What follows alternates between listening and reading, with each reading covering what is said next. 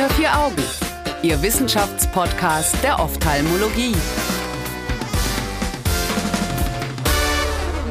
Herzlich willkommen zu Unter vier Augen, dem Ophthalmo-Podcast. Mein Name ist Annika Licht, ich bin Assistenzärztin in der Augenheilkunde und freue mich sehr, dass Sie auch in diesem Monat wieder zuhören.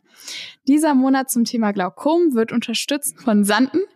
Danke dafür und auch ein ganz herzliches Dankeschön an unseren diesmonatigen Experten, Herrn Privatdozent Dr. Rüfer aus Kiel, der uns Rede und Antwort stehen möchte zum Thema Glaukom. Hallo, Herr Dr. Rüfer. Ja, vielen Dank für die Einladung. Vielleicht mal so als Startfrage. Warum finden Sie das Glaukom so spannend, dass Sie sich derart dem Glaukom verschrieben haben? Eigentlich ist das ja Zufall gewesen. Ne? Also ähm, irgendwann wollte ich mal irgendwas Internistisches machen und dann Gastroenterologie und dann bin ich aber gescheitert und irgendwann hat es mich dann in Hannover in der Uniklinik zu Professor Erb gespült und ähm, mhm. bei dem habe ich dann eine Doktorarbeit gemacht und eigentlich am Anfang ohne jeden Ehrgeiz und ohne jede Idee irgendwas äh, Besonderes zu machen. Einfach, so. Einfach eine Doktorarbeit. Genau, genau. wegen zwei, zwei Buchstaben und einem kleinen Punkt. Und dann bin ich mhm. eigentlich nur aus praktischen Gründen in die Augenklinik gegangen und habe gedacht, na, dann kann ich ja da die Akten gleich bearbeiten, wenn ich da eine Formulatur mache. Und dann ist es so gewesen, dass ich am zweiten Tag in meiner ersten Formulatur in den OP durfte. Und da durfte mhm. ich dann bei einer Trabekulektomie das Skleradeckelchen mit einer Pinzette festhalten. Und das ah. hat mich so fasziniert, was man für kleine Bastelarbeiten mal da am Auge machen kann ja. und dass man da unmittelbar Erfolg haben kann. Und also so ein, so ein Bastler, so feine kleine Sachen, das war immer schon meins. Irgendwie Modelleisenbahn, irgendwie kleine Zeichnungen machen, Briefmarken sortieren. Äh, ich, ja. ich konnte sticken und häkeln und, und, und stricken, bevor ich schreiben konnte. Und oh, das waren alles so Sachen irgendwie Perfekte so. Perfekte Voraussetzungen. Ja, und dann, dann war es einfach irgendwann klar irgendwie. Also es hat mich dann ja wie so eine wie soll man sagen, kalte Dusche oder sowas erwischt. Und für mich war dann endgültig klar, welches Fach ich machen will. Und es hat genau zwei Tage gedauert in der Augenklinik. Und dann war es zufällig auch das Glaukom, mit dem ich zuerst in Berührung gekommen ja. bin. Und ja, klar, dann, dann wollte ich nur noch das. Und dann wollte ich auch Operateur werden. Klar, auf jeden Fall. Das, äh, das hat sie dann gepackt. Das kann ich sehr, sehr gut nachvollziehen. Das ist ja auch unfassbar ähm, überwältigend, wenn man das erste Mal irgendwie reinguckt ins Auge und es ist so schön und es ist so faszinierend. Aber gut, das ist ein Thema für sich. Schön, dass Sie das mit uns geteilt haben. Vielen Dank. Sehr passend dazu können wir an dieser Stelle darauf hinweisen, dass am 11.02. diesen Jahres ein Mix-Symposium, das steht für minimalinvasive Glaukomchirurgie, stattfindet. Weitere Infos inklusive Programm und kostenlose Anmeldung finden Sie auf der Homepage mix, also migs-symposium.de. Da kann man Herrn Dr. Rüfer übrigens auch als Referenten erleben. Zum Einstieg in den Themenmonat Glaukom befassen wir uns mit einer Studie von Molani und Kollegen zum Thema Niederdruckglaukom und kognitive Leistung beziehungsweise degenerative kognitive Prozesse wie zum Beispiel dementielle Syndrome. Ich habe mich so ein bisschen gefragt, warum lese ich das überhaupt? Was macht das wichtig? Also ich glaube, es hängt damit zusammen, dass man beim Normaldruckglaukom ja nach zusätzlichen Ursachen sucht, warum ja. eigentlich am Sehnerven irgendwas passiert. Mhm. Ähm, beim primären Offenwinkelglaukom ist es hauptsächlich der Augeninnendruck. Wir wissen, dass das auch nicht die ganze Wahrheit ist. Aber beim Normaldruckglaukom ist der Druck ja als, als eigenständiger Risikofaktor noch weniger ähm, prominent als äh, vielmehr die Annahme, dass doch noch irgendwas anderes dahinter stecken muss. Mhm. Und wenn man jetzt äh, beweist, dass ein Zusammenhang besteht oder eine Assoziation auch zwischen einer Demenz und, und dem Normaldrucklakom, dann könnte man ja zumindest annehmen, dass es eine äh, gemeinsame systemische Ursache gibt, die einmal zu der Demenz und vielleicht aber dann eben auch zur Sehnervenschädigung führt. Da geht's dann natürlich auch ziemlich direkt in die Frage rein, was denn eigentlich ein Normaldrucklaukom ist. Ja, Normaldruckglaukom ist definitionsgemäß äh, eine fortschreitende Optikusatrophie, die äh, trotz ähm, Augeninnendruckwerten unter 21 auftritt und ansonsten aber die typischen Zeichen einer glaukomatösen Optikusschädigung hat. Und es gab ja schon eine Metastudie in Japan, bei der man so kleine positive Assoziationen wohl festgestellt hat. Ähm, Gibt es jetzt ethnische Unterschiede? Ähm, oder warum muss man jetzt noch mal eine Studie bei Kaukasiern nachholen? Es ist wohl so, dass das Normaldruckglaukom unterschiedlich stark verbreitet ist. Also bei Asiaten ist es sehr viel häufiger. Mhm. Ähm, und ist da eigentlich die häufigste Unterform mit, mit 50 bis 90 Prozent der primären Offenwinkelglaukome. Boah, ganz und, anders als hier. Ja, und in Europa oder bei Kaukasien ist es ja so 30 bis 40 Prozent ungefähr und damit doch seltener. Mhm. Was haben die jetzt gemacht, Mulani und Kollegen? Also sie haben ähm, das australische und neuseeländische Glaukomregister bemüht Mhm, was ist das? Das ist ein Register, wo offensichtlich äh, fortgeschrittene Glaukome ähm, drin gesammelt werden ähm, vom Verlauf und von den Daten her. Und dann haben sie äh, die Patienten kontaktiert.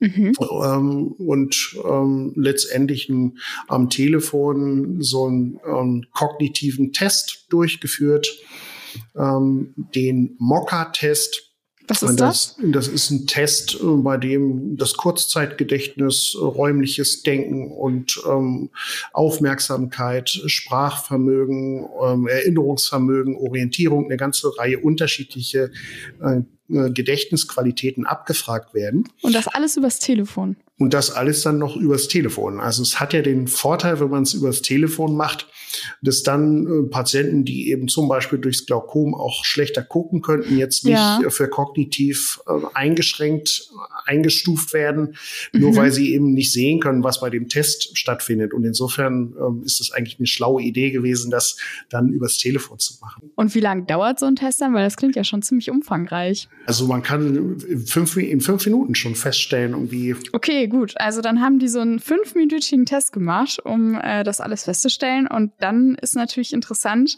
was dabei rauskam. Also es ist ja mit so einem Score letztendlich getestet worden und mhm. es wurden dann nur diejenigen als kognitiv eingeschränkt ähm, dann klassifiziert, die auch ich glaube, es war die Hälfte irgendwie der Punkte nicht erreichen konnten. ja, unter Score elf, glaube ich, waren es. Unter elf. Ähm, und ähm, dabei ist dann im Endeffekt rausgekommen, dass doch ein ganz großer Teil der Patienten mit Normaldruckglaukom im Vergleich zur Kontrollgruppe mit der, der Patienten mit dem primären Offenwinkelglaukom, äh, mit Hochdruck sozusagen, Aha, ähm, das ist ein okay. größerer Teil ähm, die ein dementielles Syndrom hatte. Das waren 15 Prozent ungefähr und beim, äh, beim Hochdruckglaukom nur 5 Prozent. Okay. Ähm, das ist ja aber schon ziemlich viel. Gibt es da jetzt irgendwie einen pathophysiologischen Zusammenhang, den man da vermutet? Also das geht zumindest aus der Studie nicht hervor. Ne? Ja. Also, also ich glaube, die halten sich da sehr zurück, aber ich habe es mich dann auch gefragt, weil man kann ja immer Sachen rausfinden und sagen, aha, wir stellen Fragen an die nachfolgenden äh, Forscher. Also, ähm, dass irgendwie ein Zusammenhang besteht, ist ja wahrscheinlich. Mhm. Und es wird ja schon länger auch vermutet, dass beim Normaldruckglaukom, überhaupt beim Glaukom, eine systemische äh, neurodegenerative Erkrankung dahinter steckt. Ja, okay. Verrückt. Ähm, ja, auch verrückt, weil man ja letzten Endes gar nicht jetzt weiß, ist es Alzheimer, ist es eine vaskuläre Demenz, woran kann es liegen oder ist es jetzt nur eine vaskuläre Demenz, weil ich meinen Patienten mit einem Niederdruckglaukom fragt man ja auch gerne mal, haben sie irgendwie so dieses trikolore Renault-Phänomen und so weiter. Also das habe ich mir dann gedacht quasi, aber das scheint ja nicht die einzige Ursache zu sein. Oder man weiß es nicht. Nein. Ähm, es ist auch ganz gut, dass in der Studie noch ausgeschlossen wurde, also dass so diese zusätzlichen Risikofaktoren für eine Demenz bei diesen Patienten äh, vorhanden sind, dass man das wirklich sagen kann, ähm, dass jetzt nicht zum Beispiel Diabetes oder ein Bluthochdruck hier an erster Stelle steht. Das ah, ist ja okay. noch ähm, rausgenommen worden aus der Studie.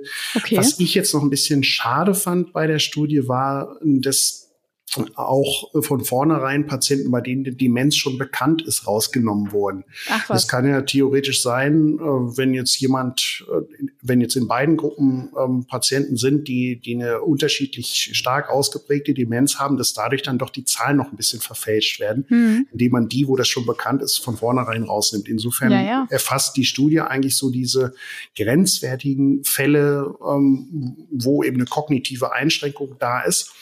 Und diejenigen, die jetzt im Register waren, die richtig eine Demenz haben, die hätte man eigentlich auch noch mit reinnehmen können. Dann hätte man vielleicht noch ein bisschen mehr Aussage ja, gehabt. Oder zumindest sagen können, wie viele es sind. Das wäre ja auch ja. interessant gewesen. Ja. Ja, verrückt, aber gut, vielleicht, weil man mit denen nicht so ein gutes Telefoninterview führen kann, wer weiß. Aber wenn es ja schon bekannt ist, brauchen wir ja gar kein Interview. Hätte man ja einfach so einen Haken dran machen können. Okay, also es gibt eigentlich keine Entschuldigung. Die hätten das auch noch wenigstens aufschreiben können. Ja, absolut. Gut. Ähm, ich hätte noch so eine letzte Frage dazu. Hat das eine therapeutische Konsequenz, Herr Rüfer? Ja, noch nicht. Äh, also. In Zukunft ähm, fragen wir alle fünf Minuten lang die Patienten ab und sagen, aha. Na, man muss natürlich immer, wenn man Normaldruckglaukom hat, absolut wachsam bleiben, dass man schaut, ob nicht doch noch irgendwas anderes dahinter steckt.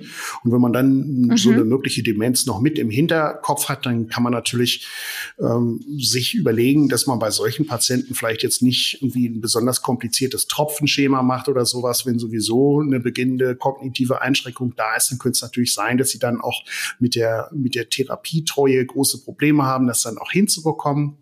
Also das könnte man vielleicht noch daraus ableiten. Ähm, man könnte überlegen, ob vielleicht die Gesichtsfeldmessungen dann irgendwie unzuverlässiger sind im Vergleich. Also hat es dann schon auch ähm, noch Konsequenz. Mhm.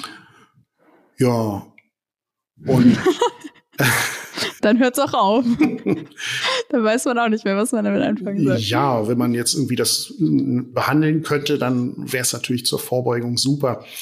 Und was ich auch immer noch ganz wichtig finde, auch äh, was, wo ich so ein bisschen noch ein Fragezeichen dran setze an mhm. die, äh, an die hohe Zahl an Normaldruckglaukomen in Asien. Ähm, ja. Es ist ja auch so, dass in Asien auch eine sehr hohe Zahl von Engwinkelglaukomen vorhanden ist. Mhm. Und das ist für mich immer so die wichtigste Differentialdiagnose zum Normaldruckglaukom, ob es nicht vielleicht doch ein versteckter Engwinkel ist, das dann irgendwie nachts oder zu bestimmten Zeiten oder unter bestimmten Lichtverhältnissen ja. dann höhere Druckwerte auftreten bei weiter Pupille.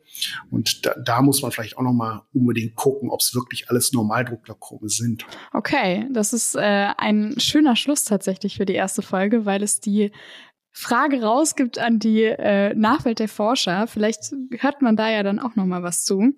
Das heißt, ganz geklärt ist die Frage nicht. Aber vielen herzlichen Dank, Herr Dr. Rüfer, dass Sie sich die Zeit genommen haben, uns da ein bisschen einzuführen. Ja, klar. Vielen Dank an dieser Stelle auch nochmal an Sanden für die Unterstützung in diesem Themenmonat und an Sie, liebe ZuhörerInnen. In der nächsten Woche sprechen wir über die KI, die Progression von Gesichtsfeldern und ob man da bestimmte Typen ausmachen kann. Wir freuen uns, wenn Sie wieder dabei sind und wünschen Ihnen bis dahin eine gute Zeit. Unter vier Augen. Eine Produktion der CareCom GmbH unter der Leitung von Prof. Dr. Alireza Mirshahi und Tobias Kesting.